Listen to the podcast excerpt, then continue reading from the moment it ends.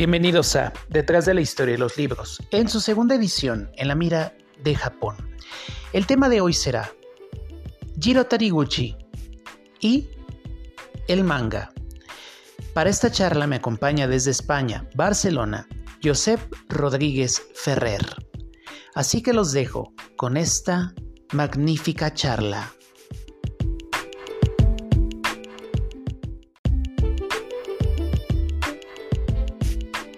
Bienvenidos a un live más y a un, eh, un eh, podcast de Detrás de la Historia de los Libros. Lo vamos a estar haciendo en vivo para hablar sobre Jiro Taniguchi.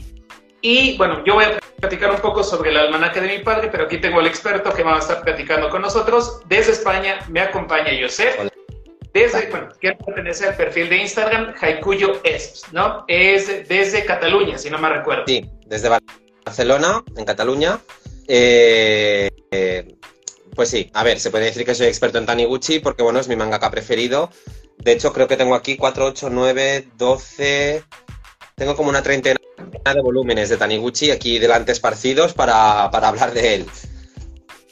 Bueno, tenía mi celular aquí con mi información, pero ya se me descargó, que era referente a la biografía de Jiro Taniguchi, para poder platicar un poco sobre él.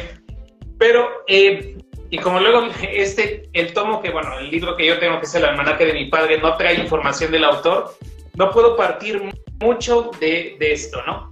Pero bueno, aquí lo importante es, bueno, vamos a poder platicar un poco sobre el autor, un poco y sobre su biografía. Y si no, yo en la parte introductoria la grabaré para poder este, dar la introducción de lo que es el autor. Pero bueno, antes que nada, y esta es la pregunta que me gustaría hacerte, este, Joseph. ¿Tú consideras esta obra, eh, bueno, y toda la obra de, Taniguchi, una novela gráfica o manga? Pues es buena pregunta, porque claro, ¿dónde está la línea? ¿Dónde está la línea? Muchas veces el problema con Taniguchi es que como él tiene un, es, el, a lo mejor el mangaka con el estilo más europeo de todos, y de hecho el mangaka que ha colaborado con más eh, dibujantes europeos como Moebius o Frederic Boilet, el problema que ha tenido es que entonces se ha aprovechado para catalogar de novela gráfica sus mangas y venderlos a precio de oro.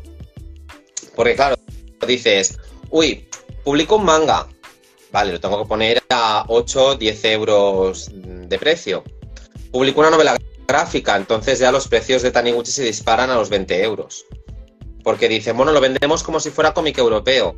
Y como el cómic europeo es más caro eh, que el manga, por el tipo de edición, el tipo de, sobrecubiertas, el tamaño. Entonces, ¿lo he de considerar novela gráfica? Pues ha sido la trampa que han utilizado los editores en Europa para poder decir, pues obra de Taniguchi vale el triple que obra de cualquier otro mangaka. Básicamente. Pues bueno.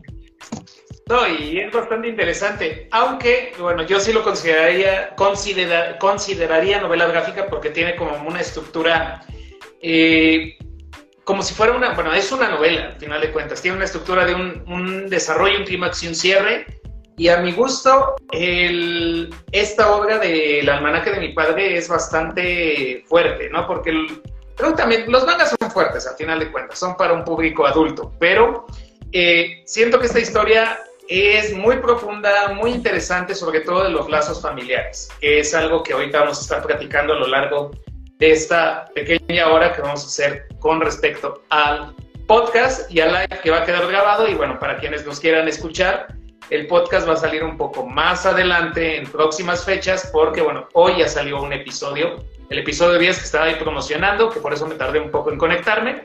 Pero bueno, entonces, Ahora para comenzar ya entrando en, materia con Jiro Taniguchi.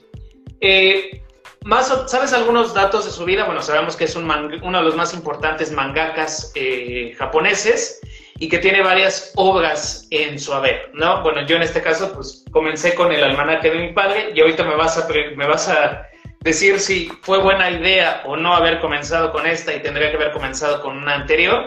Pero bueno, ¿qué datos podemos saber de él? Bueno, ¿qué datos? Para empezar, eh, que él nació en Totori.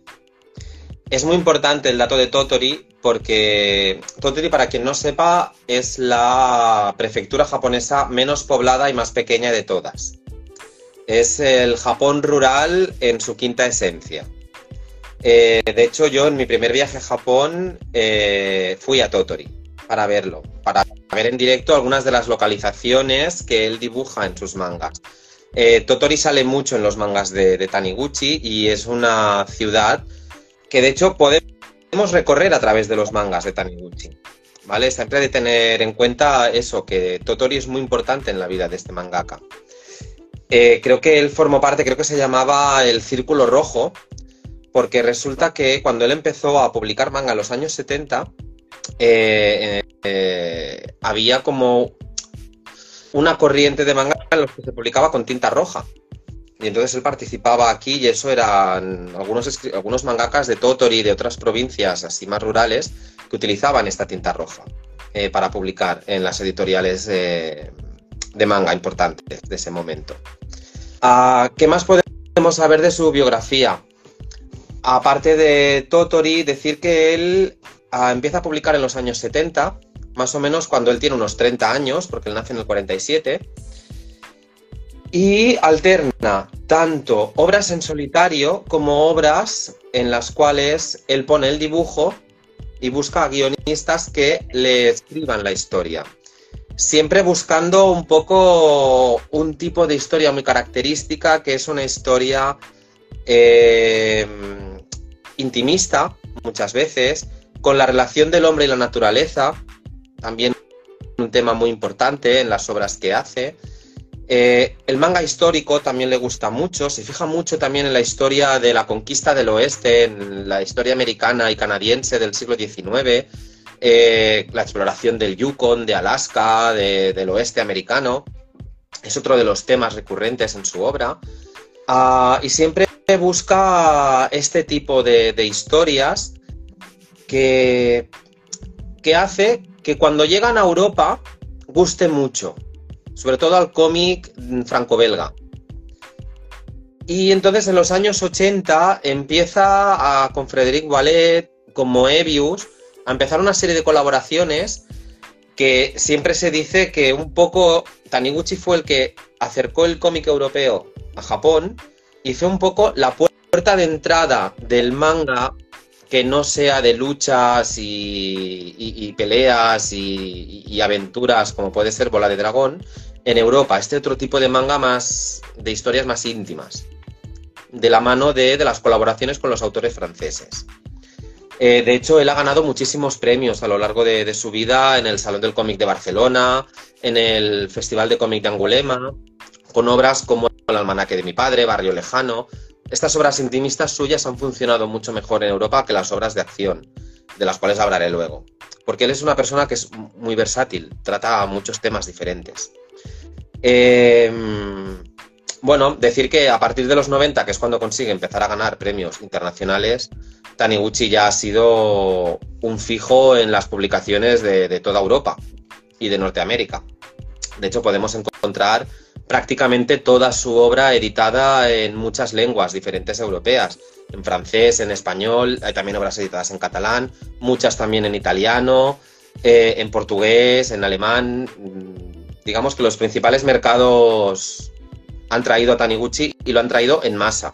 O sea, no, no, no centrándose en una o dos obras suyas, sino trayendo prácticamente todo. Un poquito, claro. Luego, su vida privada no puedo decir mucho porque él siempre ha sido muy celoso de su vida privada. Podemos intuir cosas en el almanaque, se ven esos problemas con el padre, que se ven en muchas otras obras. Siempre hay un padre que abandona a una familia en muchas obras suyas, o una figura masculina de un matrimonio que hace su vida y le importa un pimiento el resto de personas que hay en, en el hogar. Y dices, hombre, por aquí puede haber algo que podamos saber, ¿no? A lo mejor su padre abandonó el hogar o era un padre ausente, pero él nunca da datos de su familia, con lo cual son especulaciones que podemos hacer a través de su obra.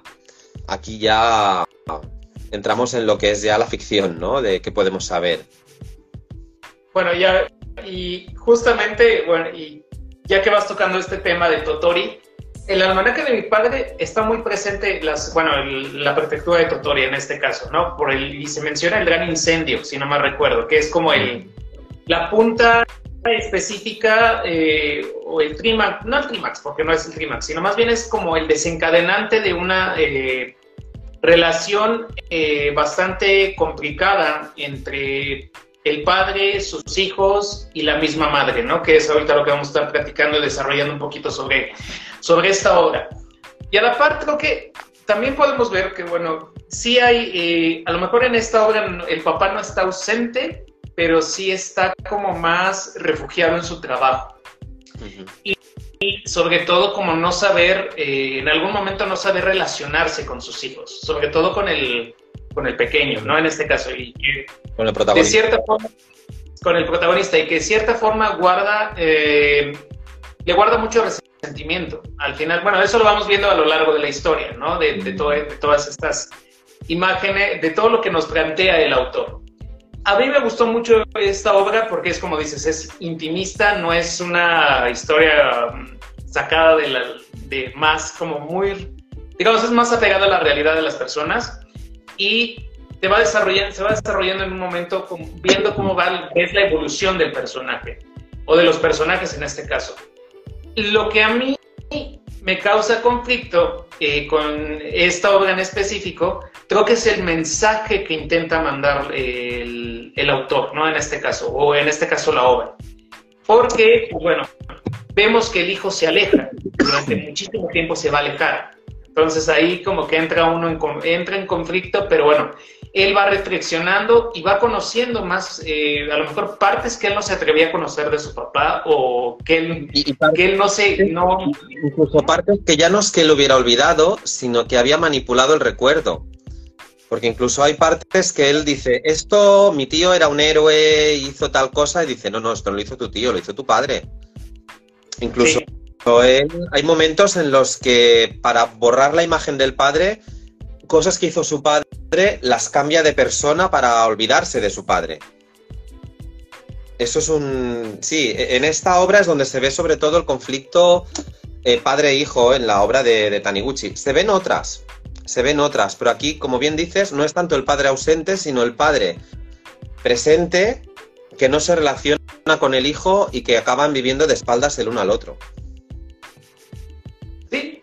y que, que a la parte vamos viendo, creo que vamos viendo cómo se va desentrañando una historia, porque va a comenzar obviamente en la época actual, en donde el, el protagonista ya es un hombre grande, es una persona eh, profesionista, se nos platica que, que, es un fotógrafo, que es este que también es una persona que le gustaba mucho correr en algún momento. Entonces, como que digamos, en estas profesiones que muestra el protagonista, pues también era su forma de refugiarse, ¿no? Y ahorita lo vamos a platicar porque lo va planteando a lo largo de varios aspectos.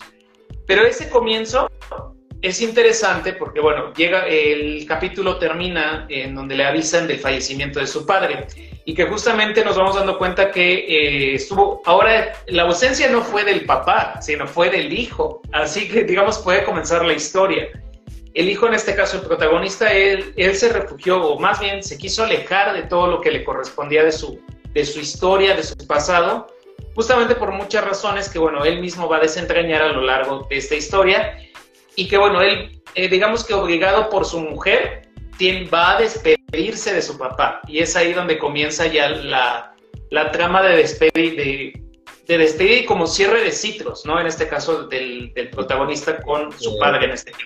Es que es muy fuerte que es la mujer la que le obliga a ir al entierro de su padre y, a los, y al funeral, ¿no? De decir, bueno, pues ya iré unos días más. No, no, no, no, tú te vas hoy y yo ya me encargo de los niños, qué hacer con ellos y tal, y ya iremos cuando podamos, pero tú te vas el primer avión que salga. Eh, ¿Cómo que no te vas? Eh, eh, él incluso rechaza el despedirse de su padre como si ya se hubiera despedido años A cuando decidió mudarse a Tokio y decir, y ya está, y no quiero saber nada más de él. Sí, y justamente también vemos que cuando llega al pueblo, cuando llega a, su ciudad, se va a dar cuenta, va a empezar como otra vez, ¿no? A recordar su pasado. Y eso es también eh, algo bastante interesante.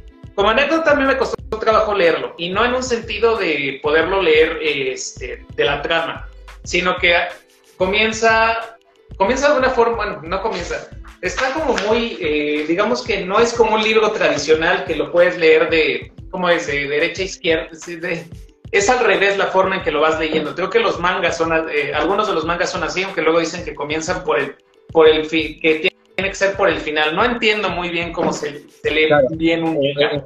En general los mangas se leen así. Tú los tienes y vas leyendo al revés en el sentido contrario a nosotros. ¿Qué pasa con Taniguchi? Taniguchi es una excepción. Como antes muchas veces hemos dicho, es el más europeo de los mangakas occidentales. Él muchas veces encargaba en vida las adaptaciones de sus mangas y de hecho en España muchos de sus mangas se han editado en el sentido occidental de lectura. Y te dicen, eh, adaptado por, y te ponen un autor franco-belga o lo que sea, que se ha encargado de girar los dibujos en modo espejo y por eso aparecen tantos zurdos en las obras de Taniguchi. No porque en Japón sean todos zurdos, sino porque él mm, pide que giren los mangas para el lector europeo. Eh, entonces, claro, el que no esté acostumbrado a leer en el sentido occidental, en el sentido oriental, claro, le, puede chocar al principio de decir, esto estoy leyendo al revés. En el caso de Taniguchi en Europa, es que prácticamente todo se ha editado en el sentido occidental de lectura. No lo, lo tenemos eh, a la inversa, de izquierda a derecha, sino que de derecha a izquierda, sino que lo tenemos a nuestra manera. Ahora, eso sí, ves al personaje y tenemos aquí el protagonista jugando con el cochecito, con la mano izquierda, como si fuera zurdo. Y así con todos. Es una curiosidad que pasa con Taniguchi que él mismo pide que adapten los mangas al sentido occidental cosa que la gran mayoría de mangakas, de lo prohíben.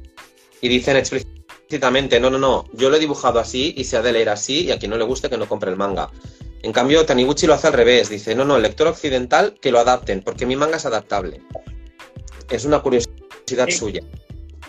No, y es bastante interesante porque a mí se me costó trabajo justamente esta forma de poderlo leer, porque en algún momento cuando vas leyendo la obra se va perdiendo, o sea, vas perdiendo como el hilo cuando vas con las páginas y luego vas viendo eh, cómo la historia cada vez, se, o sea, sí se pone interesante, pero hay momentos en donde tienes que volver a leer con detenimiento para no perder el diálogo. ¿Por qué? Porque hay momentos en donde yo me yo buscaba el diálogo y iba en otro momento. Entonces, son curiosidades que al final de cuentas, bueno, me permitieron acercar, a, pese a que fue el reto, me permitieron acercar a, a Taniguchi en cierta forma y a esta obra que desde mi punto de vista es algo es muy íntima y es muy reflexiva también, ¿no? del papel de los hijos y el papel de los padres, ¿no? Y esa relación compleja que pueden tener.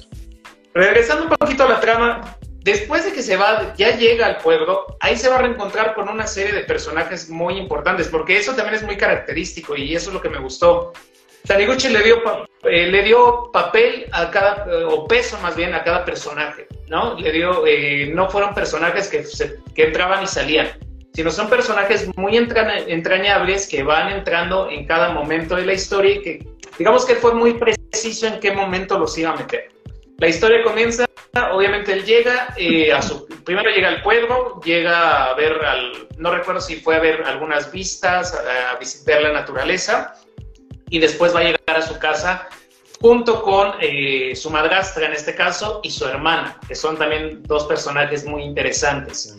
Pero antes de, antes de, que haga esto, uno de los recuerdos más marcados para, para el protagonista va a ser eh, que un día se va a despertar siendo niño y que no encuentra a su madre, ¿no? Y que bueno, ya nos van a revelar a lo largo de la trama por qué su madre se ausenta. Eh, aquí es diferente, aquí la madre es quien se ausenta en algún momento. Esto es muy curioso porque Taniguchi tiene un par o tres de obras que se divorcian los padres, él se queda a cargo del padre y entonces aparece una madrastra con la cual tiene una relación muy conflictiva porque él dice, soy pequeño, quiero a mi madre y ahora me he metido una señora que no es mi madre.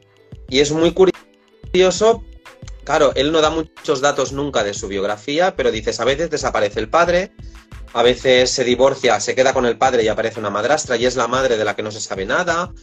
Eh, es muy curioso porque la familia desestructurada aparece siempre en Taniguchi. Siempre que hace obras familiares está allí presente este tema. En este caso, sí, en este caso la que desaparece es la madre porque al, divorciarse él se queda a cargo del padre y aparece una madrastra eh, acto seguido. Con lo cual, bueno, sigue viendo el conflicto este familiar de familia desestructurada. Sí, y lo interesante es que obviamente toda esta destructuración y conflicto viene a causa del incendio de Totori, ¿no? De, la, misma ciudad, que fue como el desencadenante para que el padre eh, se abocara mucho a su trabajo, porque él era, bueno, era barbero, era persona que corta el pelo, y su esposa, bueno, se haga un cargo de sus hijos, pero llega un momento que el estarle suplicando al papá eh, la hizo perderse, obviamente la hizo como que se cansó y se refugió en otra persona, en cierta forma, ¿no? Y bueno, a lo largo de la historia pues ya nos van a ir contando quiénes son estos personajes, que a mi gusto cada uno tiene un momento especial en la historia y eso también es eh, entrañable para, para este libro, ¿no? Y bueno, más bien para este manga de El almanaque de mi padre. Sí, porque además aparecen personajes de muy diferente índole. Aparece el, hermano del padre, aparece el tío, que tiene un, papel también muy, muy crucial en un momento dado de la trama. Aparecen personajes del pueblo de cuando él era pequeño que él había olvidado, como puede ser el dueño de un bar al cual iban, eh, el conductor de una carreta, Mm, con el cual él jugaba de pequeño. Eh, aparecen toda una serie de personajes muy pintorescos y muy variados y como tú bien dices, cada uno despierta un recuerdo distinto en el protagonista y ese recuerdo además lleva a descubrir una faceta de su padre que él o había olvidado o desconocía o había tergiversado. Sí, y, no solo eso, sino cada personaje, entre más vas conociendo al papá, vas descubriendo que eh, era un personaje, bueno, es un personaje muy entrañable, ¿no? Y que siempre estuvo apoyando en todo momento a las personas del pueblo, de, bueno, de la ciudad o del pueblo donde, donde, donde ellos vivieron en su momento. A la par de, hacerse cargo de esta barbería, creo que otra cosa interesante es, después de una, después de una gran crisis o de una gran eh, situación que destruye, resurgen y eso también es como uno de los mensajes que entra eh, en esta historia, sobre todo en el momento en, que todo lo pierde, ¿no? Porque no nada más fueron los únicos que perdieron. Casi todo el pueblo, bueno, eh, históricamente, y ahí viene la fuente, se dice que este incendio de Totori fue en el año de 1905, 1904, si no mal recuerdo. 52. 52, perdón, ya ando volando por otro lado. Pero, pero este, este incendio al final de cuentas destruyó la mayor parte de la ciudad. Y esto también es como lo refleja mucho Taniguchi, ¿no? En este caso de, los grandes, de, las grandes catástrofes. Totori estaba construido prácticamente todo en madera en esa época. Entonces, claro, el más del 90% de la ciudad quedó arrasado, porque claro, la madera quema y arde. Y con un incendio tan grande en una ciudad de madera ya puedes tener bomberos, ya puedes tener la gente echando agua, que eso no, no se salva nada es muy curioso que justamente al padre se le salva una butaca de la barbería y como él cuando se van corriendo se lleva sus herramientas de trabajo, pues dice, bueno, mira, pues con la butaca esta puedo reabrir la barbería mínimamente, ni que sea, y animar a la gente de decir, vale, la ciudad está destruida, pero tú no tienes por qué estar destruido.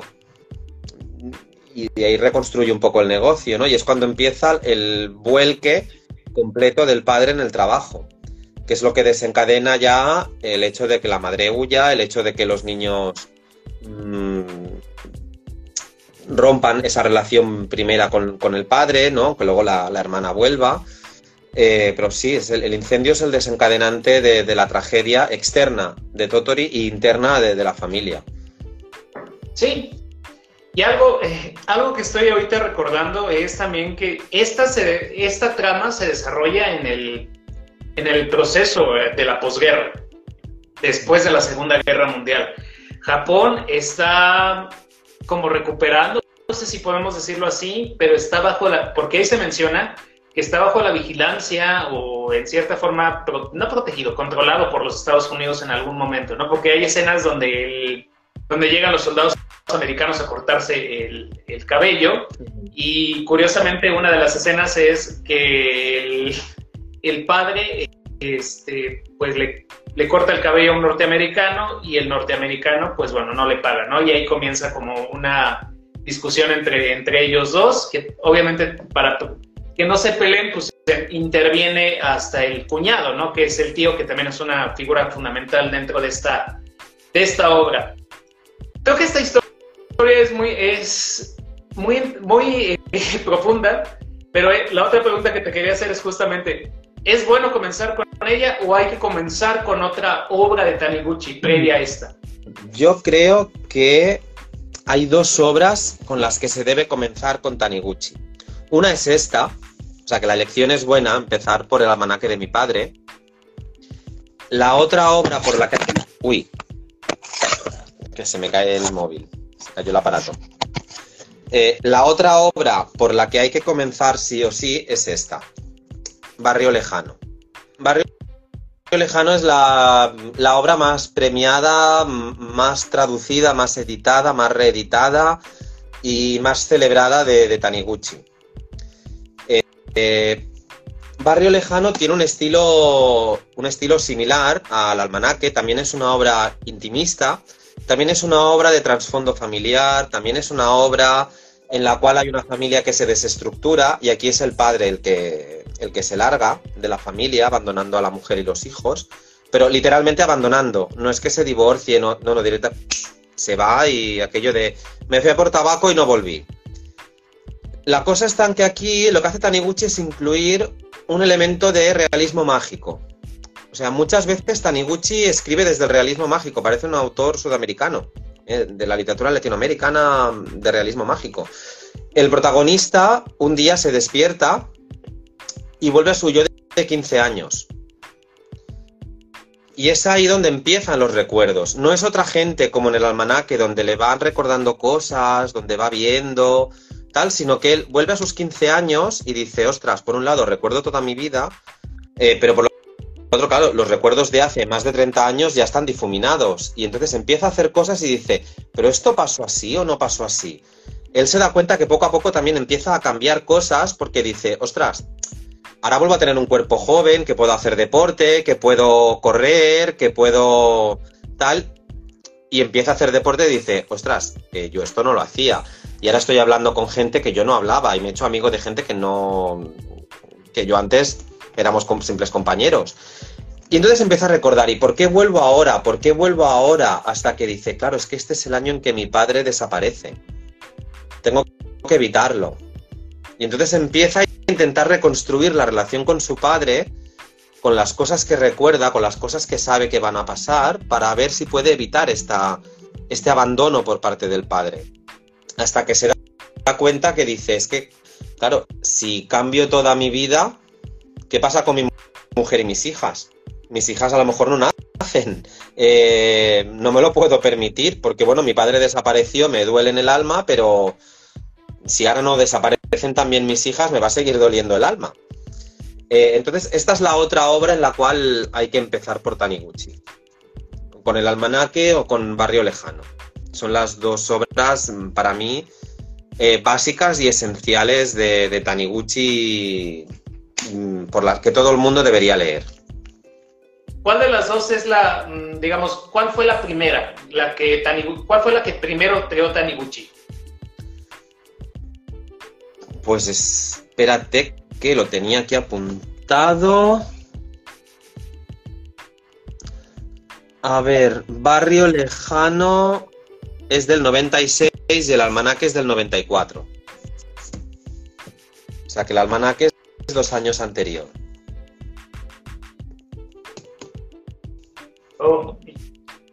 Y es muy interesante, ¿no? Cómo este autor, bueno, es con estas dos obras muy intimistas, pues al final de cuentas tienen similitudes, ahora por lo que estás platicando, pero bueno, hay una diferencia entre una y otra.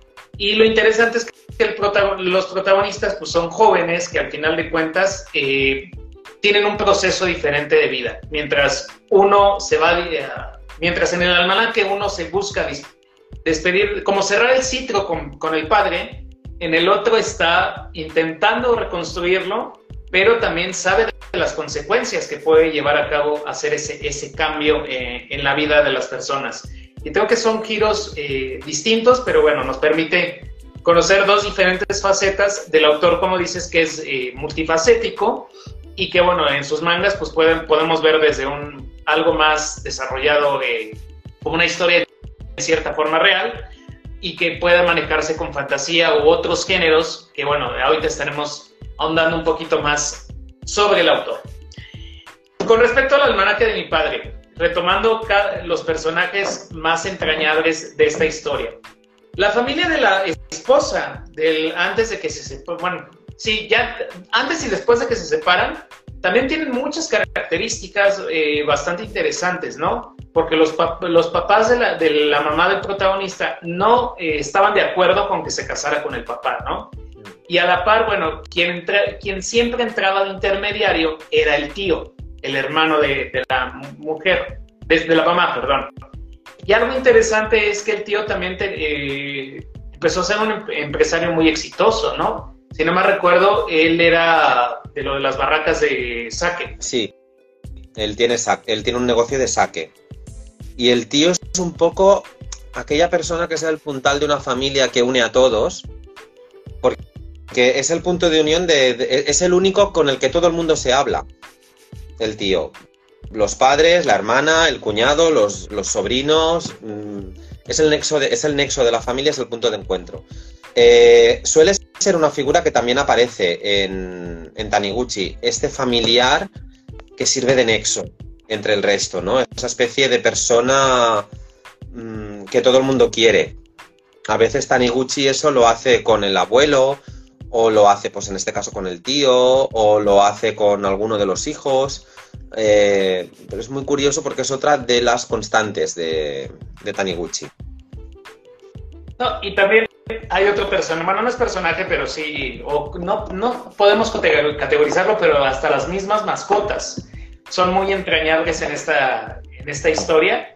La primera, eh, obviamente, pues bueno, eh, cómo logran, lo, el mensaje, pequeño mensaje que nos puede mostrar es lo que podemos hacer por nuestras propias mascotas, ¿no? Eh, casi literal el papá fue, creo que uno de los elementos interesantes y que me gustó fue que él entra, arriesgara su vida por salvar al, primer, eh, la primera mascota este, canina. Y el segundo, y el segundo eh, porque tienen otro segundo perrito, también es entrañable porque mientras el protagonista se va a estudiar a la universidad, fotografía y, ya buscando como él alejarse de Tokio, bueno, a Tokio más bien, cómo él, este, cómo el papá se hace cargo de, también de la mascota, ¿no? Y también trata de que se, de que se sustituya, ¿no? De que, de proteger a, este segundo perrito hasta que llegue el protagonista para que lo vea bien, lo vea sano. Pero bueno, ahí a partir de ahí el protagonista eh, tiene una serie, unas situaciones, pues bueno, de que él se empieza a enredar mucho en el trabajo, en la escuela, como un motivo, yo creo, para... Y eso suele, y pasa de evitar enfrentarse al papá. Sí, es la excusa que pone, tengo trabajo para no voy nunca. Y me pasó 10 años sin volver a casa. El tema de las mascotas también es muy, muy central en, en Taniguchi. De hecho, tiene una obra que se llama Tierra de Sueños, donde literalmente eh, son historias cortas de una familia con sus mascotas con un perro, con unos gatos. Eh, y es la. Bueno, básicamente sobre todo eso. De hecho, la, reedición que se ha hecho en España de, de esta obra se llama Mascotas, porque han cambiado los cuentos que hay dentro para ajustar más al tema de las mascotas, ¿no? Eh, y en muchas otras obras de Taniguchi sale la relación del dueño con la mascota, sobre todo en historias que recopila cuentos varios. Siempre hay alguno de los cuentos en cualquier antología de Taniguchi donde la relación dueño y mascota es importante en alguno de los cuentos. Eh, sale siempre. digamos que aquí en el almanaque de, mi padre podemos encontrar eh, como diferentes facetas del autor, ¿no? Que, nos está como marcando características que son muy representativas de él. porque estamos hablando de la mascota, de su, de su anhelo, vamos a decirlo así, de, o de su nostalgia hacia Totori, ¿no? Y todos los acontecimientos que pueda ver alrededor, esta ausencia del padre o en cierta forma de la desaparición, los divorcios. Entonces, como yo diría que Taniguchi es, este, es un rompecabezas que nos, se nos está mostrando a lo largo de sus diferentes obras. Y también en el, en el almanaque de, de, mi, de, mi, padre es como muy fundamental, eh, que nos muestra diferentes facetas del autor. Otro personaje, regresando al almanaque, otro personaje interesante que a mí me gusta es la madrastra. Es muy curioso cómo el papá la va a conocer, pero ella no es como... No es, es una, un personaje más humano, porque hoy en día podemos saber que a lo mejor hay mujeres y hombres malos, pero aquí en esta obra no es mala. Ella busca de una u otra forma no sustituir la figura materna, pero sí ser una persona que complemente el desarrollo de los dos, de los dos hermanos. Y sobre todo busca también acercarse, eso es creo que lo fundamental, ¿no? Y, y no ser un obstáculo para la relación con su padre o con, o con la mamá, sino ser un complemento que los apoya. Pero los hijos, bueno, en este caso no, no tanto la hermana, pero sí el protagonista es como él justamente empieza con este rechazo. Con este rechazo, que bueno, ya hay un desencadenante por ahí, que es cuando se descubre, bueno, que el, que en la misma narración se nos dice que es eh, cuando se da el abandono de la madre, ¿no? Por una, por una razón, que ahorita quiero todavía mantenerlo un poquito en suspenso porque ahorita vamos a entrar como en esta, en esta situación entre cómo los dos, eh, tanto el padre y la madre, cómo obtienen, o no cómo obtienen, cómo conocen a estas personas.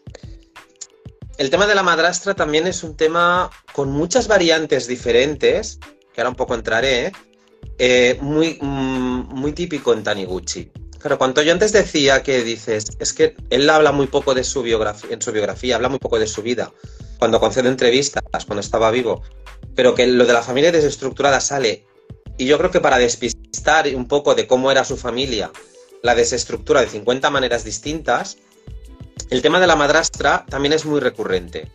Eh, a veces pasa que es el protagonista el que eh, choca, con, rechaza a la madrastra. En otras ocasiones, en cambio, te encuentras con que el hijo se apega a la madrastra como diciendo, bueno, pues tengo una nueva mamá, así la manera de olvidar a la mamá es tenerla a la madrastra, y es su hermana la que rechaza a la madrastra de manera frontal, cosa que hace que los hermanos mmm, se desapeguen. En otras ocasiones lo que encontramos es a la madre soltera que se quiere un poco deshacer de la hija para iniciar una nueva relación y te encuentras con que esta nueva relación dice, no, no, pero a mí tu hija no me molesta, por favor, incluyela, porque si no, ¿qué, ¿qué, le estamos haciendo a esta niña? Y entonces aparece el padrastro.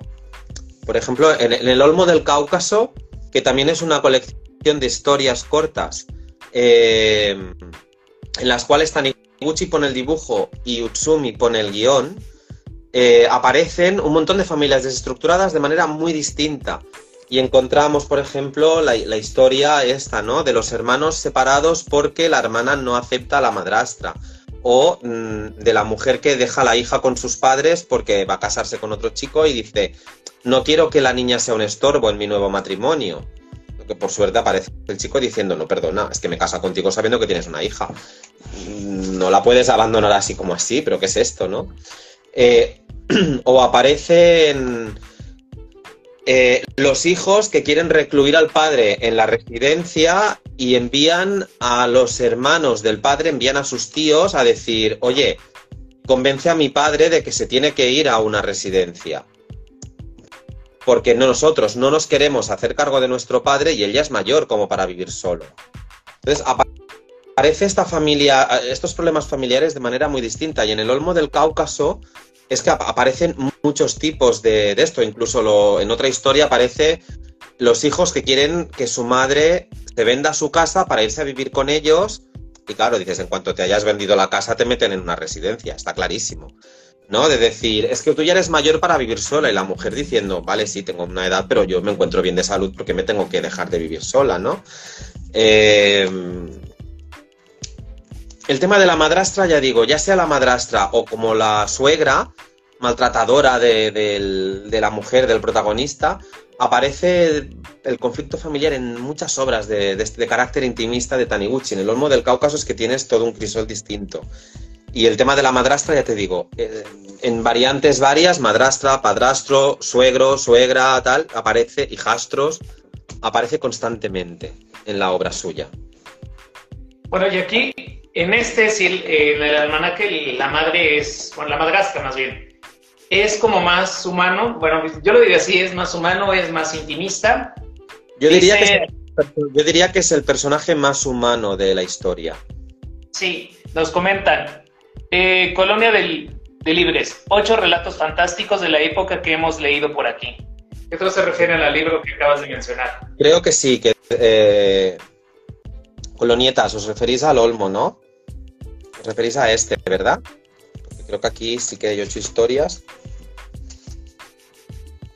Es también otro. Si quieres empezar por historias cortas, este es el principal. De todo, a ver, estoy hablando de la, de la vertiente más intimista ¿eh? de Taniguchi, que quien le guste la más temas de aventuras y de acción, este hombre tiene para dar y tomar también, ¿eh? Pero a quien le guste este manga más pausado, más intimista, más familiar, en historias cortas es este, el que hay que leer. Y que bueno, y en, esta, en el almanaque, pues lo que acabas de mencionar se reflejan muchos aspectos del autor, ¿no? En esta parte intimista la madrastra es el personaje más humano, como lo habíamos comentado, pero la forma en que se, que se conocen los dos, eh, los dos, los dos personajes que van a ser como el punto de separación, en el caso de la madre va a ser el profesor, si no me recuerdo, de quinto o de quinto o sexto año, ¿no? De, de la hija, del que es quien lo, lo conoce, ¿no? En este caso y empiezan ahí como una, una relación tanto la madre como el profesor. Y del lado opuesto, el papá va a ser este, en el sentido de que le, piden que, conozca, que no esté solo, ¿no? Y creo que esto también se da mucho de los matrimonios este, como arreglados en Japón.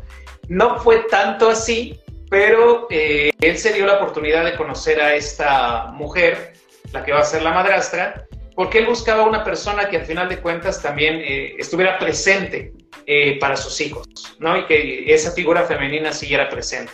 A lo cual los dos pues, lo lograron. Claro, nos tenemos que situar en la época. Estamos hablando del Japón de los años 50. Era inconcebible que un hombre se hiciera cargo solo de sus hijos. Si ya cuesta en un Japón actual concebir eso, que un hombre cuide de los de sus hijos, porque a su mujer haya muerto, o se hayan separado o lo que sea, imagínate hace 70 años. E, es que era, era inconcebible, con lo cual era, no, no, es que has de conocer a una mujer, casarte con ella, da igual si no la quieres, pero tus hijos los ha de cuidar una mujer, tú no puedes. Nos tenemos que situar en la época. Entonces, Taniguchi, cuando soluciona estos problemas que aparecen en sus mangas de, de separaciones, siempre encuentra a mujeres que ya han sido separadas, mujeres que no, es que la han rechazado porque no puede tener hijos, entonces si tú tienes hijos ella ya está contenta porque va a poder cuidar. Eh, mujeres que tal, bueno, ese problema de fertilidad también está presente en Taniguchi muchas veces. Mujeres que no pueden tener hijos. Oh. Entonces sí hay, bastantes eh, interesantes temas en la parte intimista de Taniguchi que, bueno, se reflejan perfectamente en, el, almanaque de, mi padre tomando esa parte, algo que, me está, bueno, que me gusta a lo largo de esta historia es justamente cada uno de los personajes que estamos hablando, cómo van recordando a este padre. En el caso de eh, la madrastra, pues bueno, hay que decir que siempre ella misma lo va a comentar y yo, digamos, parafraseándola un poco, ella comenta de que, pues, el papá siempre anhelaba que su hijo regresara, ¿no? Y que se hiciera cargo de la barbería en cierta forma. Pero eh, al final, bueno, casi al final, antes de que muera el, papá de la enfermedad, eh, ella misma le comenta, ¿no? Mejórate para que ya nos podamos ir a visitarlo, porque creo es, es necesario que nosotros vayamos. Eh, casi literal es, si, él, si tu hijo no viene, pues nosotros vamos a visitarlo. Pero pues nunca no se pudo contratar porque falleció, ¿no? En cierta forma.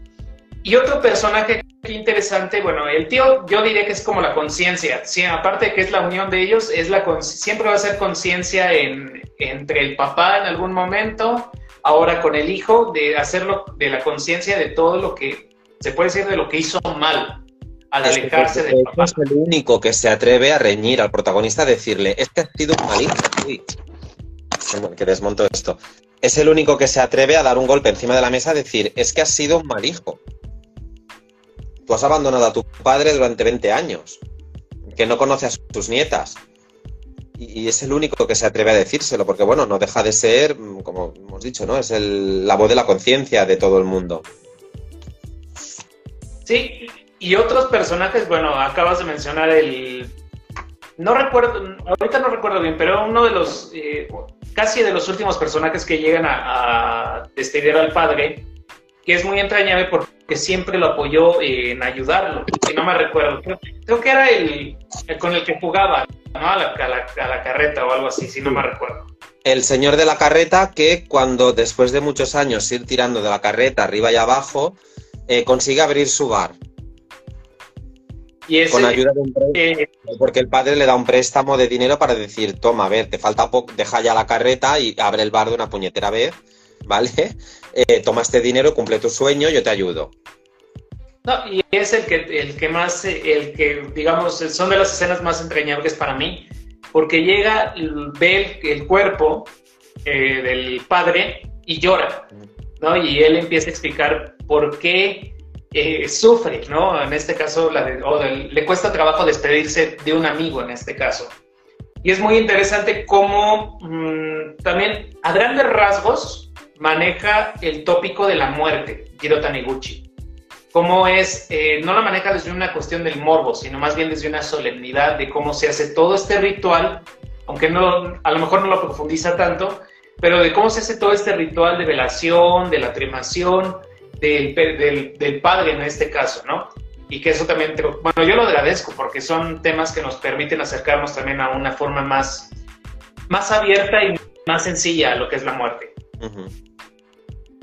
sino la verdad es que las aproximaciones que hace a la muerte en este tipo de obras intimistas eh, las hace con un respeto supremo, mm, Taniguchi, y con una delicadeza, con una delicadeza sorprendente, porque te, te deja, bueno, te deja pensando, ¿no? Mm, un poco de, bueno, ¿qué habrá en el más allá o qué habrá cuando yo me marche la gente que se queda aquí detrás mío?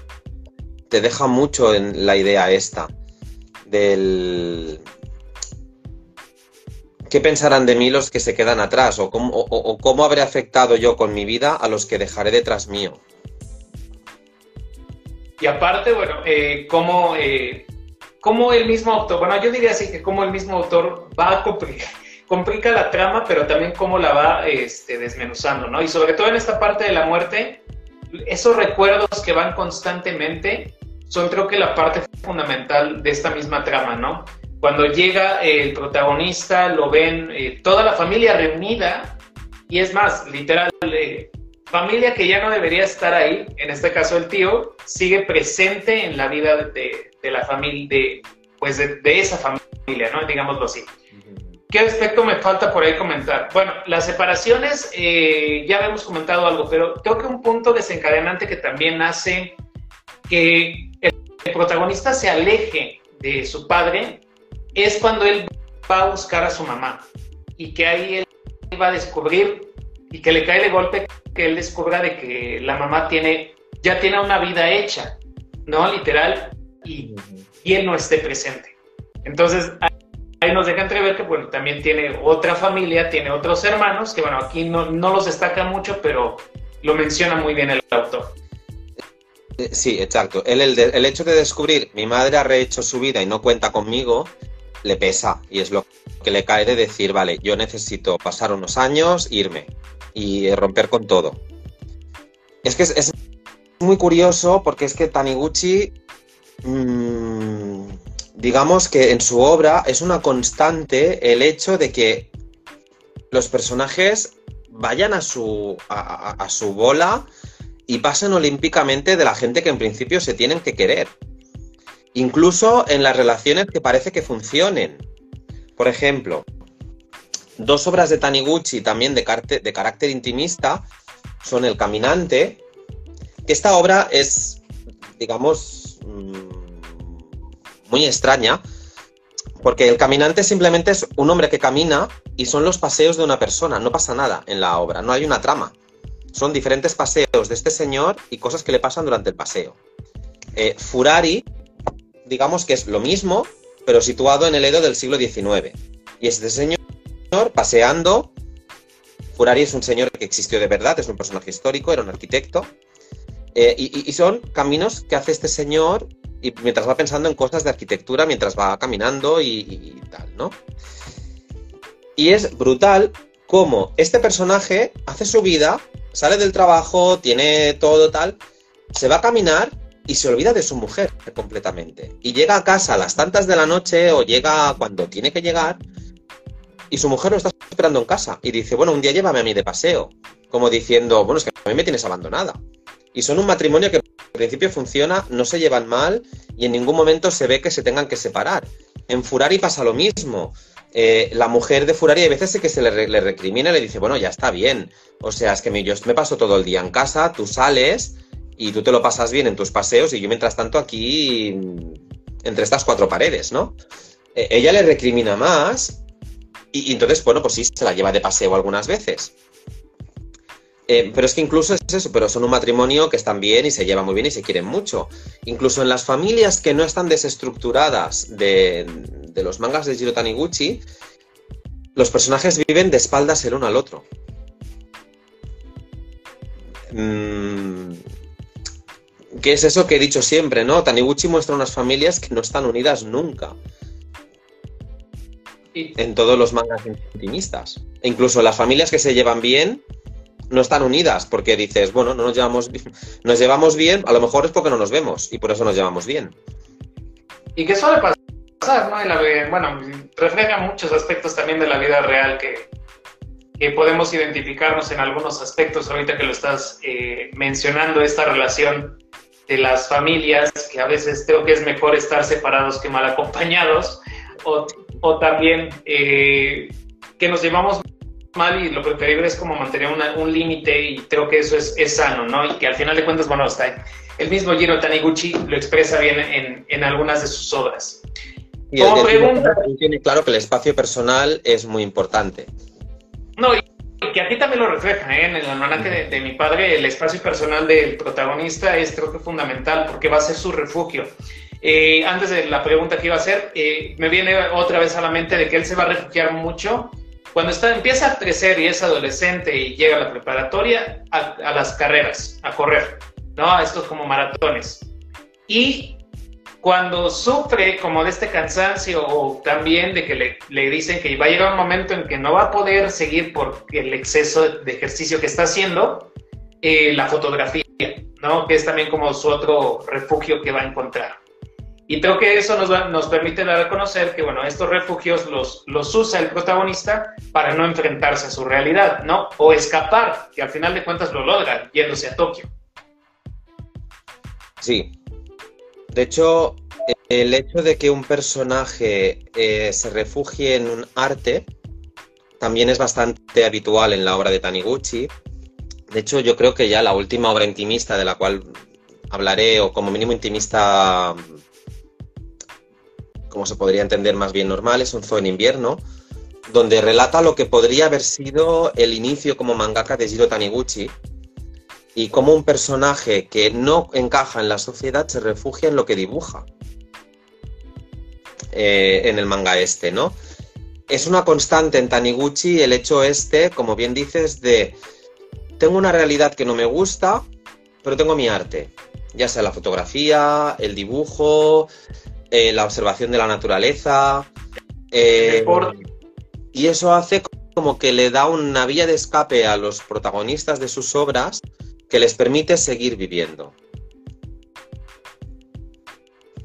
Pero que justamente va a llegar un momento en que van a tener que enfrentarse a, la realidad. Y que al final de cuentas, eh, por ejemplo, el, el, protagonista pues termina no haciendo la reflexión y haciendo sobre todo diciendo sí cometí el, pues el error de alejarme tanto y pues bueno, ahí la escena termina donde él está, pues digamos, llorando antes de que ya se despidan de él y bueno, y todo el cortejo fúnebre que, que se lleva a cabo. Con esto, con el almanaque de mi padre, pues bueno, creo que terminaríamos esa parte. Y la pregunta que estaba haciendo, ya eh, hablaste de otros géneros de Taniguchi, en este caso como mangaka. ¿Cuáles nos recomendarías para poder comenzar a leerlo? Ya vimos el histórico, pero es como más intimista con Furari. Pero, ¿qué otros más hay? A ver, si tú preguntas en Japón cuál es la obra principal de Taniguchi, tal vez aparte del almanaque o Barrio Lejano, es una obra que es con la que él saltó en la fama en los años 80, que es la época de Bochan. Eh, Bochan es un gran clásico de la literatura japonesa, supongo que lo, conoces, y él, de Soseki, y él explica aquí una biografía de Soseki. En unos cuantos, bueno, son una obra, esta no se editó demasiado bien, hay una edición nueva, más, más buena, donde no hay volúmenes tan diferentes. Eh, y aquí te explica la vida de Soseki con sus discípulos, su círculo literario, eh, las neuras que tiene este escritor. Pinta muy bien esta época de finales del siglo XIX, eh, cómo era la sociedad de la época, sobre todo para los escritores y artistas en general, y las dificultades que enfrenta Soseki a la hora de escribir, tanto Bochan como sus haikus como otras obras, ¿no? si dijéramos manga histórico, en Japón todo el mundo diría la época de Bochan. Para mi gusto es una obra demasiado japonesa. O sabes mucho de historia de Japón y de literatura japonesa o con esta obra no entras. Ahora, sabiendo que tú eres un experto en literatura japonesa, tú esta obra entrarías. Alguien que busque un drama histórico eh, más suave, tenemos las crónicas del viento. Las Crónicas del Viento es una historia de acción de samuráis mm, en un solo volumen eh, espectacular, porque tienes técnicas samuráis, combates a sable, eh, aventuras, tienes, tienes de todo. Eh, y es una cosa sorprendente que, claro, después de leerte Barrio Lejano o El Amanaque de mi padre, te encuentras una historia de samuráis de Tejiro Taniguchi. Ah, claro, a mí, a mí se me cruzaron muchos cables de decir, ostras, y lo hace muy bien, ¿no? Eh, bueno, eso es una opción de manga histórico para todos aquellos que digan, uy, es que yo la, literatura japonesa no la conozco tanto y entonces en Bochan me va, a, me va, a, explotar la cabeza y no, no voy a saber entrar. Otro género primordial en Taniguchi, el alpinismo. Taniguchi es un amante, no sé si es amante de la escalada, porque él escalaba, porque ya digo, él dice muy poco de su vida, o porque le gustaba ver escalada, o porque le gustaba tanto la naturaleza, que entonces él escribe mucho sobre montañas. Hay dos obras principales, una que yo no tengo, que es La cumbre de los dioses, y otra que para el que quiera iniciarse en un manga de alpinismo, creo que es muy buena porque es un solo volumen, que es K. K es el nombre del protagonista y es una persona que se dedica a rescatar alpinistas que quedan varados en el Everest y en otras montañas del Himalaya. Eh, decir que la manera en cómo describe el alpinismo, la montaña, eh, es que es poesía pura es poesía pura de las montañas esta obra. Y sorprende porque consigue poner también ese aire íntimo y es, incluso las relaciones padre-hijo problemáticas también están presentes en esta obra, no tanto en el protagonista, sino en los encargos que recibe, que debe rescatar, eh, en medio de una trepidante historia en la cual es un protagonista que a veces lucha contra la montaña, contra el frío, los elementos, el viento, las ventiscas, para ir rescatando gente. Mm, entonces, K también la recomiendo. Para aquellos amantes de, que quieran descubrir el manga de montaña. Luego, eh, una cosa que le gustaba mucho a Taniguchi era el oeste americano, el, como he dicho, el Yukon, eh, la Alaska, toda esta zona de Norteamérica. Entonces él tiene unos cuantos mangas dedicados a esta parte del mundo. Yo aquí recomiendo Setón. Ernest Thompson Seton es una persona que existió en realidad. Es un personaje histórico. Vivió del 1860 al 1934 y eh, vivió en esta época de descubrimiento de lo que es el salvaje oeste. Eh, tiene diferentes obras en las cuales relaciona a este señor que era naturalista y aparte de ser naturalista eh, dejó muchos escritos sobre la naturaleza de esa época, de, esa zona, con muchos dibujos, era artista, dibujaba, eh, era también cazador, cosa que es un poco contradictoria, ¿no? Eres cazador, pero a la, vez defensor de la naturaleza. Pero supongo que en esa época sí que era posible, ¿no? Hoy en día como que no...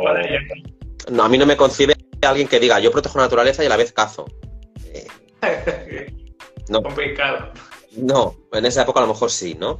Entonces, lo que hace este Taniguchi es diferentes momentos de la vida de Ernest Thompson Seton, relacionar, que, en las cuales se relacionó de manera estrecha con un animal, es escribir sobre ese momento. Y entonces Taniguchi, por ejemplo, pues tiene Lobo, el rey en el momento en que debe cazar a, un lobo eh, que está acabando con todos los, rebaños de ovejas y cabras que hay por el oeste americano. El joven y el lince, en el cual explica una historia cuando él es adolescente, que también es verídica, en la cual eh, caen enfermos por una fiebre en la casa donde él está viviendo, en medio de la montaña, completamente aislada del mundo, y hay un lince que va comiéndose todas sus gallinas e incluso luego se los quiere comer a ellos, ¿no? Y es una casi de terror en algunos momentos.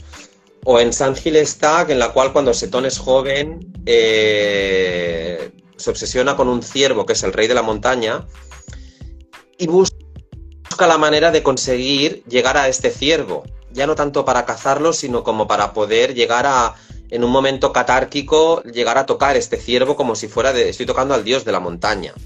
¿no? Hay más obras de Setón, pero ya no están en castellano.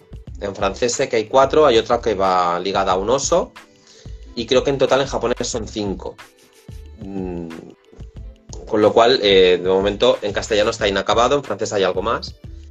Y serían, a lo mejor, las historias de Setón serían las historias que yo recomiendo más de, de estas historias del salvaje oeste, ¿no? Son para mí las mejores, pero hay más, incluso ahí donde se relaciona con indios.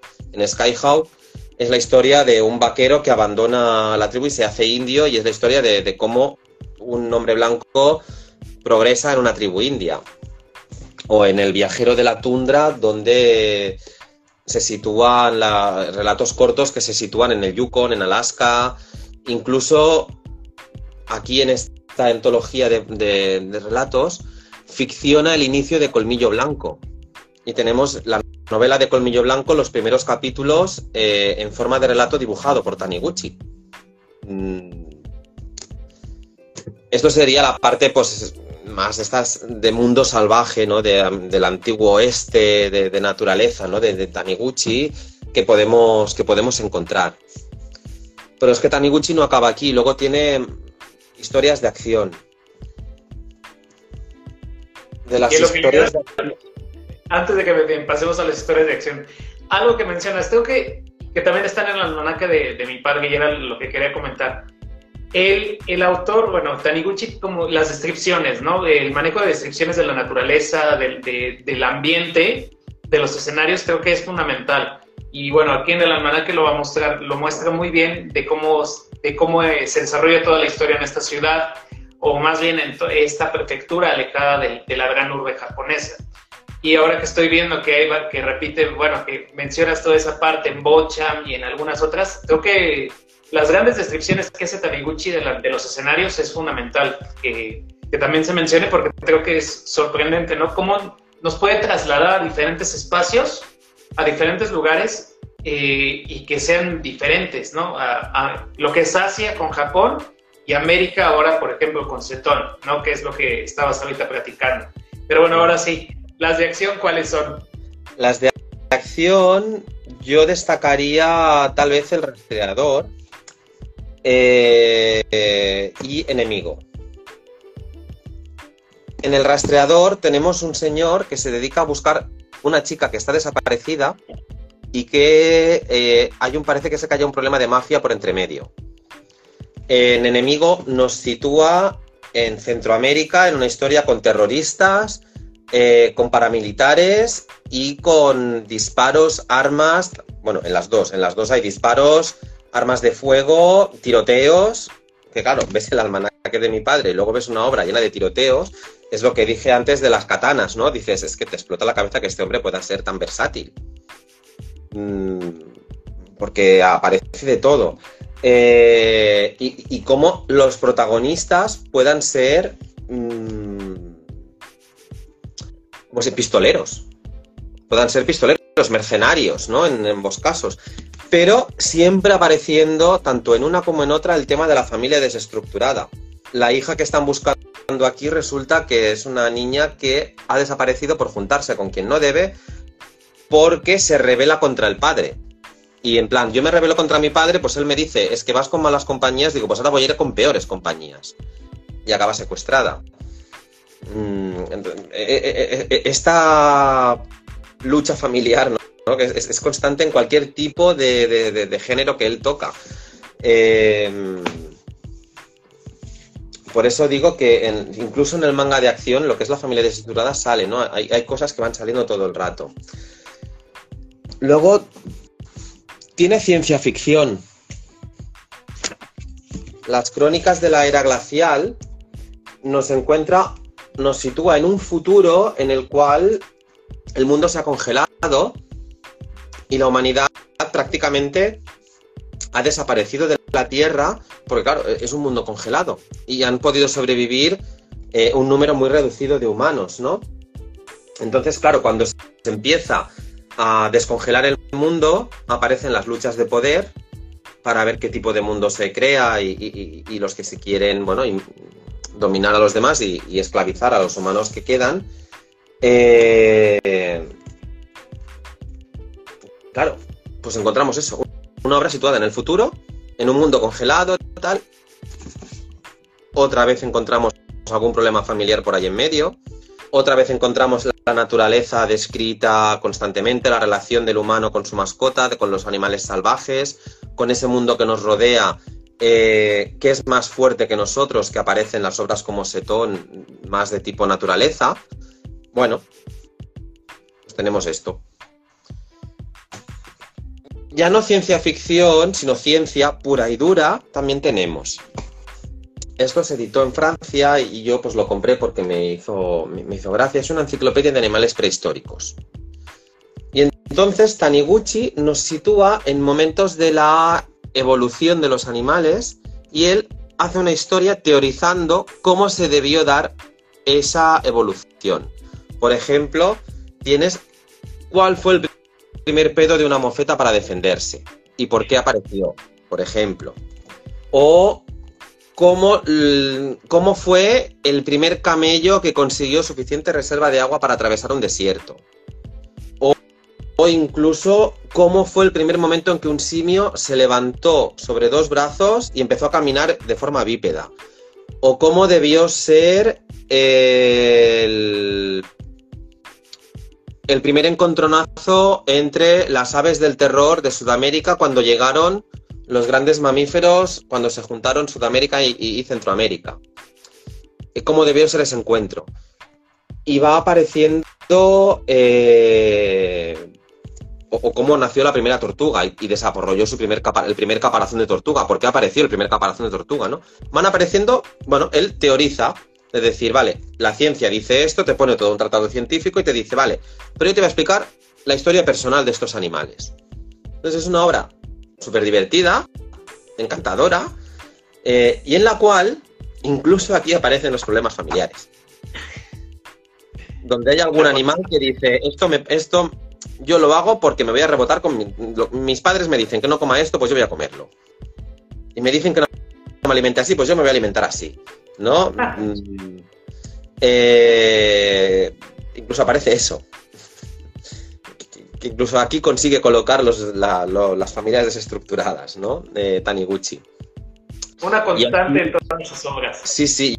Y así por mm, recomendar ya una última tipología de obras, Taniguchi le da mucha importancia a la comida. Y tiene diferentes obras. Uy, se me desmonta la parada. Tiene diferentes obras cuyo tema central, cuyo tema central es la comida. De estas obras en las cuales la comida es primordial, yo tengo dos volúmenes que son el gourmet solitario y los paseos de un gourmet solitario. Aquí simplemente la historia es un señor que por, problema, por temas de trabajo ha de ir por la ciudad vendiendo cosas porque es comercial, es un comercial, ¿no?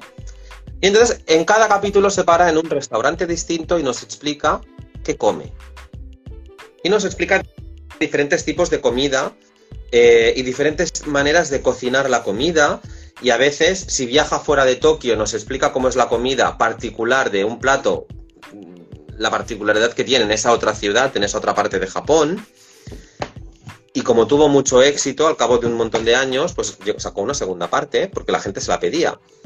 ¿no? Que dices, aquí, no, sé, yo no me imagino en España o en México, alguien que le pida a un dibujante de cómic, oye, hablan, hazme uno de alguien que pase y coma. ¿no? Y en Japón le pedían una continuación, y al cabo de 15 años hizo la continuación, ¿no? De decir, bueno, ya está bien, dejadme de pedir más paseos de alguien que come, voy a hacer, pues ya lo hago. Eh, entonces el gourmet solitario sería para mí el mejor exponente del manga culinario de Shiro Taniguchi que es otra, digamos, otra faceta. No aparece la familia desestructurada aquí, sino simplemente aparece un hombre en el cual ni, ni menciona a su familia en ningún momento. Simplemente trabaja y vive absorto en su trabajo. Nos puede recordar al almanaque, ¿no? En el momento en que el padre queda absorto en la, en la barbería y abandona a su familia para trabajar, ¿no? Eh, a lo mejor si el gourmet se fuera a casa y dijera, pues voy a, después de comer fuera en el restaurante, voy a cenar a casa, no sabemos si está soltero o si está casado con alguien y como pasa todo el día fuera, su familia es una cosa secundaria. Eh, ¿no? De decir, e, esta idea de que todo el mundo vive de espaldas a los que tiene cerca, eh, también está presente aquí, aunque de una manera más indirecta, ¿no? Porque directamente no aparecen los otros. Este señor vive solo. Parece ser que vive en un mundo en el cual solo existe él, su trabajo y sus comidas. Y yo diría que de lo que tengo por aquí suyo, lo más importante ya diría que he hablado. Últimamente, en los últimos años, Taniguchi sí que hizo un manga más artístico, como pueden ser Los Guardianes del Louvre, otra obra que se llama Venecia, que yo no tengo, pero que he leído, en la cual eh, se dedica a hablar de, arte. En Los Guardianes del Louvre tenemos un señor que pasea por el Louvre y de golpe y porrazo habla con los cuadros y le salen los personajes del cuadro a hablar con él. Y en Venecia le pasa lo mismo, las diferentes, digamos, esculturas o pues, muestras artísticas que hay en Venecia le hablan al protagonista mientras pasea por Venecia, ¿no? Otra vez tenemos el paseo. Em, ya es una cosa más curiosa, pero que claro, te ha de gustar mucho Taniguchi para que este tipo de obras te guste. Si no, no lo disfrutas. Bueno, y aparte dos otra vez se representan dos elementos, el histórico, que a través de la, de la historia del arte, se puede decir así, los paseos entonces es un, autor multifacético en cierta forma, ¿no? Y, con todos los géneros que maneja, pues es impresionante. Obviamente, ¿él cuando fallece? Él falleció en el 2017, a punto de cumplir los 70 años. Eh, y, y, falleció en un momento en el cual seguía escribiendo y dibujando mucho. O sea, no falleció en un momento en que él ya se había retirado, sino que él es, hasta el último día estuvo entregando, entregando planchas de dibujos. De hecho, mira, voy a hablar de una última. Una de sus últimas obras eh, fue La montaña mágica. Bueno, una de sus últimas, pero la hizo en el 2007, eh, diez años antes de morir. La montaña mágica se, se sitúa en Totori, totalmente. Es una montaña que existe en Totori y crea una historia de realismo mágico a través de las salamandras gigantes japonesas, que son las grandes protagonistas del Museo de Totori. Yo cuando fui a Totori fui al Museo de Totori, que salen varias obras de Taniguchi, para ver esas salamandras, eh, de decir, claro, es que es un museo, el, el, museo local de Totori, donde muestran un poco la cultura, la historia y todo de Totori, y tienen salamandras dentro del museo. Y te quedas un poco, porque hay salamandras, ¿no? Y él hace una historia en la cual las salamandras, para salvar la familia del protagonista, porque tienen a la madre eh, muriéndose por una enfermedad, los hijos recogen las salamandras del museo y las devuelven a la montaña, de donde, de donde las han cazado, eh, y escalan esa montaña, otra vez el tema del alpinismo, bueno, el alpinismo es una montaña bajita que yo he subido a, a pie, eh, que no has de escalar nada, ¿no? Pero se llevan esas salamandras de vuelta a su origen, a la montaña, para conseguir salvar a la madre que está, que está muriéndose de una enfermedad, ¿no? Eh, entonces, aparece otra vez esta idea de esta mezcla de realidad y fantasía, ¿no? Que tanto le gusta a Taniguchi. Y con esto yo creo que ya he recomendado muchas obras eh, suyas. Y hemos podido ver cómo hay una serie de cosas, lo que es la naturaleza, la montaña, la mezcla de realidad y fantasía, la familia de, desestructurada, la relación con el mundo salvaje que nos rodea, ¿no? Todo va apareciendo constantemente en sus obras. No, y, y, todo, todo un género completamente diverso. Uno pensaría que es como algún autor que se dedica solo a ciencia ficción o algo, pero no. Es un genio. En, en realidad, para mí, Taniguchi es un genio, porque nos está mostrando todas las diferentes. cómo se puede adaptar a otro género y también cómo se va. Eh, esa capacidad mental de poderlo dibujar y de poder escribir la, las diferentes historias que creo que nos permite, bueno, poder hablar, yo creo ya más específico de otras obras en algún momento.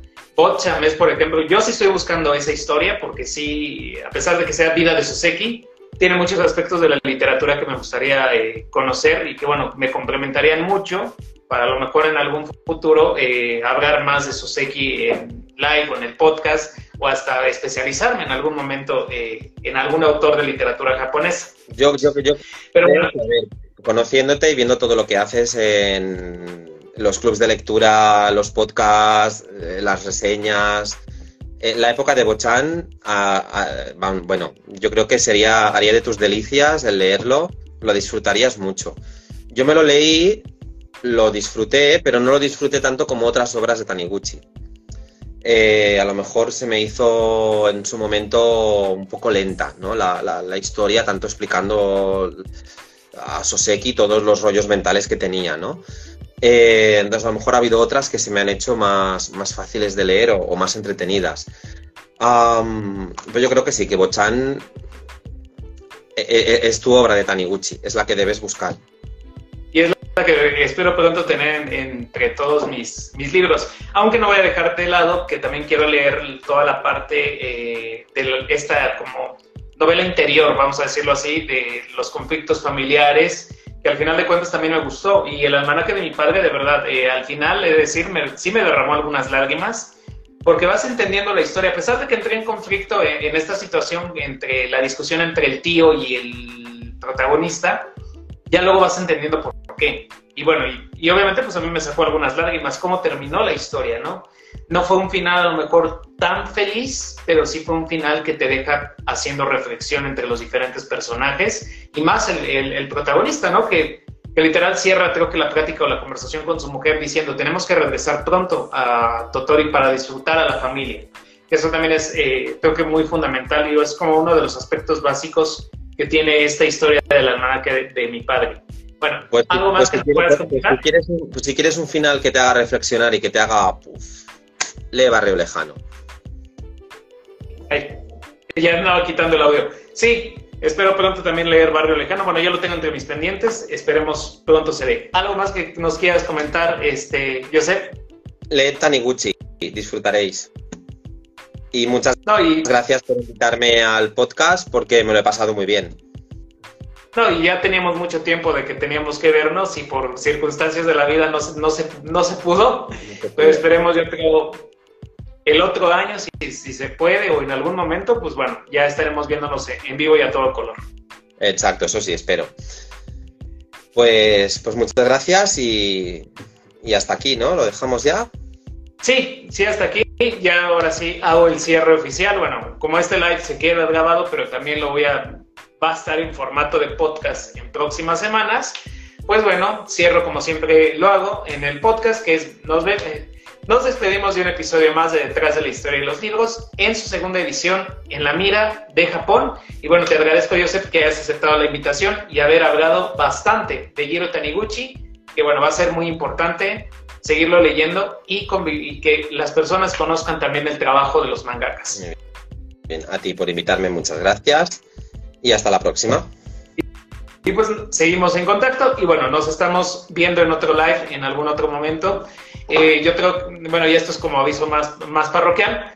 Lo más seguro es que antes de que termine el mes de octubre estaré haciendo otro live de algún otro autor japonés, pero bueno, ya eso lo estaré informando más adelante. Entonces, nos despedimos y de verdad, muchísimas gracias, José. Adiós. Adiós.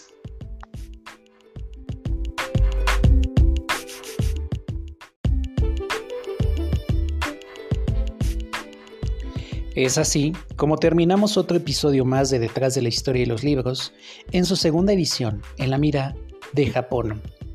Así que no solo me resta más que despedirme. Hasta pronto.